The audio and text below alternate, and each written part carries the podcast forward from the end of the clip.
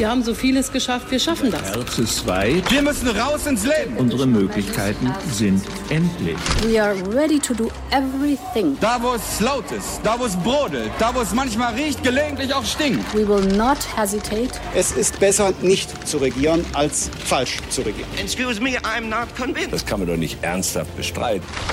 Hauptstadt das Briefing Spezial mit Michael Brücker und Gordon Ripinski. Live von der Pioneer One. Herzlich willkommen zu diesem Hauptstadt-Podcast Spezial an diesem Samstag. Ich spreche heute mit einem jungen Mann aus der CDU, der seit vielen Jahren an der Spitze des sogenannten Wirtschaftsflügels steht. Er ist promovierter Volkswirt, arbeitete einige Jahre bei der Deutschen Industriebank, bevor er in die Politik wechselte. Er war auch mal Referent des berühmten Professor Walter, des Chefökonomen der Deutschen Bank und er ist seit 2013 Vorsitzender der Mittelstandsunion, inzwischen auch stellvertretender Fraktionsvorsitzender. Und er ist auch, das darf man hier nicht vergessen, Vizepräsident des SC Paderborn. Carsten Linnemann ist heute unser Gesprächspartner. Herzlich willkommen, Herr Linnemann. Hallo, Herr Brücker, danke für die Einladung. Lieber Herr Linnemann, einen Tag vor der Landtagswahl in Sachsen-Anhalt. Schon Muffensausen? Überhaupt nicht. Das geht gut. Herr Haselhoff ist ein Typ wie Bosbach, der das Ohr an der Scholle hat, so wie wir in Westfalen sagen. Solche Typen werden immer rarer, leider. Der ist so nah an der Basis dran, dass er hohe Zustimmungswerte hat, die, es, ja, die man selten sieht. Und deswegen habe ich ein gutes Gefühl, dass das auch gut ausgeht. Aber ist er auch der Mann, der gesagt hat, Armin Laschet ist nicht der richtige Kanzlerkandidat und es gehe doch um Umfrage und nicht um Charakter? Ist doch völlig normal in einer äh, Partei, dass es da unterschiedliche Meinungen gibt. Ich finde, der Charakter zeigt sich nach einer Entscheidung. Wenn nach einer Entscheidung man steht und sagt, Geschlossenheit ist jetzt entscheidend, die Entscheidung ist gefallen, wir gehen jetzt nach vorne, dann hat man Charakter. Und diesen Charakter zeigt er. Er hat Armin Laschet äh, eingebunden, auch in den Wahlkampf und vieles mehr. Und wir wollen jetzt die Bundestagswahl gewinnen. Laschet Malus oder Laschet Bonus in so einem Landtagswahlkampf? Im Landtagswahlkampf ein Bonus, weil er natürlich Kanzlerkandidat ist der Union. Und äh, wir wollen nach vorne, wir wollen in die Breite. Natürlich wäre es schön gewesen, wenn das Wahlprogramm schon fertig gewesen wäre für diese Landtagswahl. Aber es ist so, wie es ist. Es hat sich alles ein bisschen gezogen, auch mit der Auswahl zum Kanzlerkandidaten. Wir schauen jetzt nach vorn. Und deshalb äh, werden wir jetzt in wenigen Wochen das Wahlprogramm verabschieden.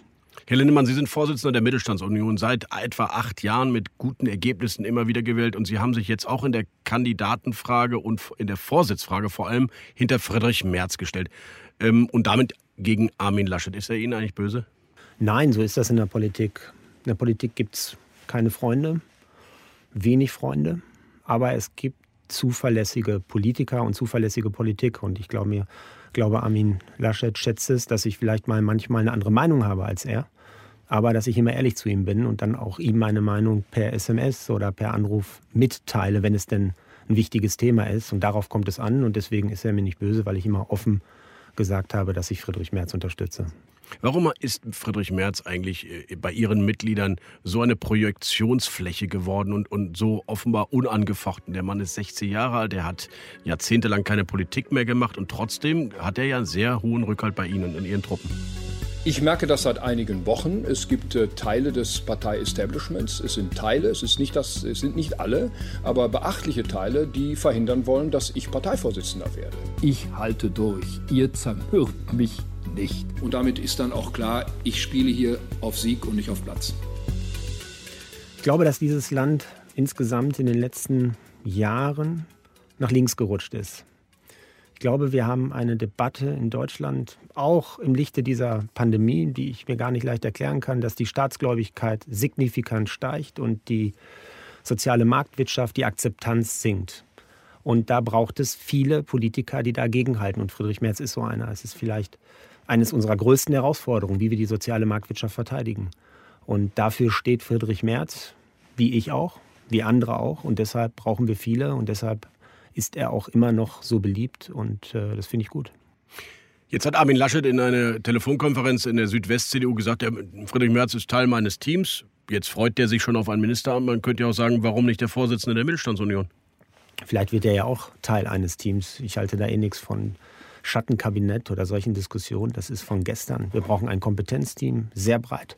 Jeder steht für ein Thema, kann pointiert formulieren und sagt ganz klar, wie er sich die Zukunft vorstellt und wie er Dynamik in unserer Partei und im Land entfalten will.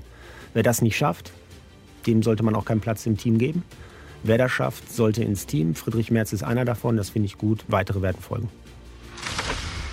Bis hierhin, das war Carsten Linnemann und seine Einschätzung zum Wahlkampf in Sachsen-Anhalt und erste inhaltliche Akzente für die Bundestagswahl. Ich habe mit Carsten Linnemann natürlich noch mehr besprochen.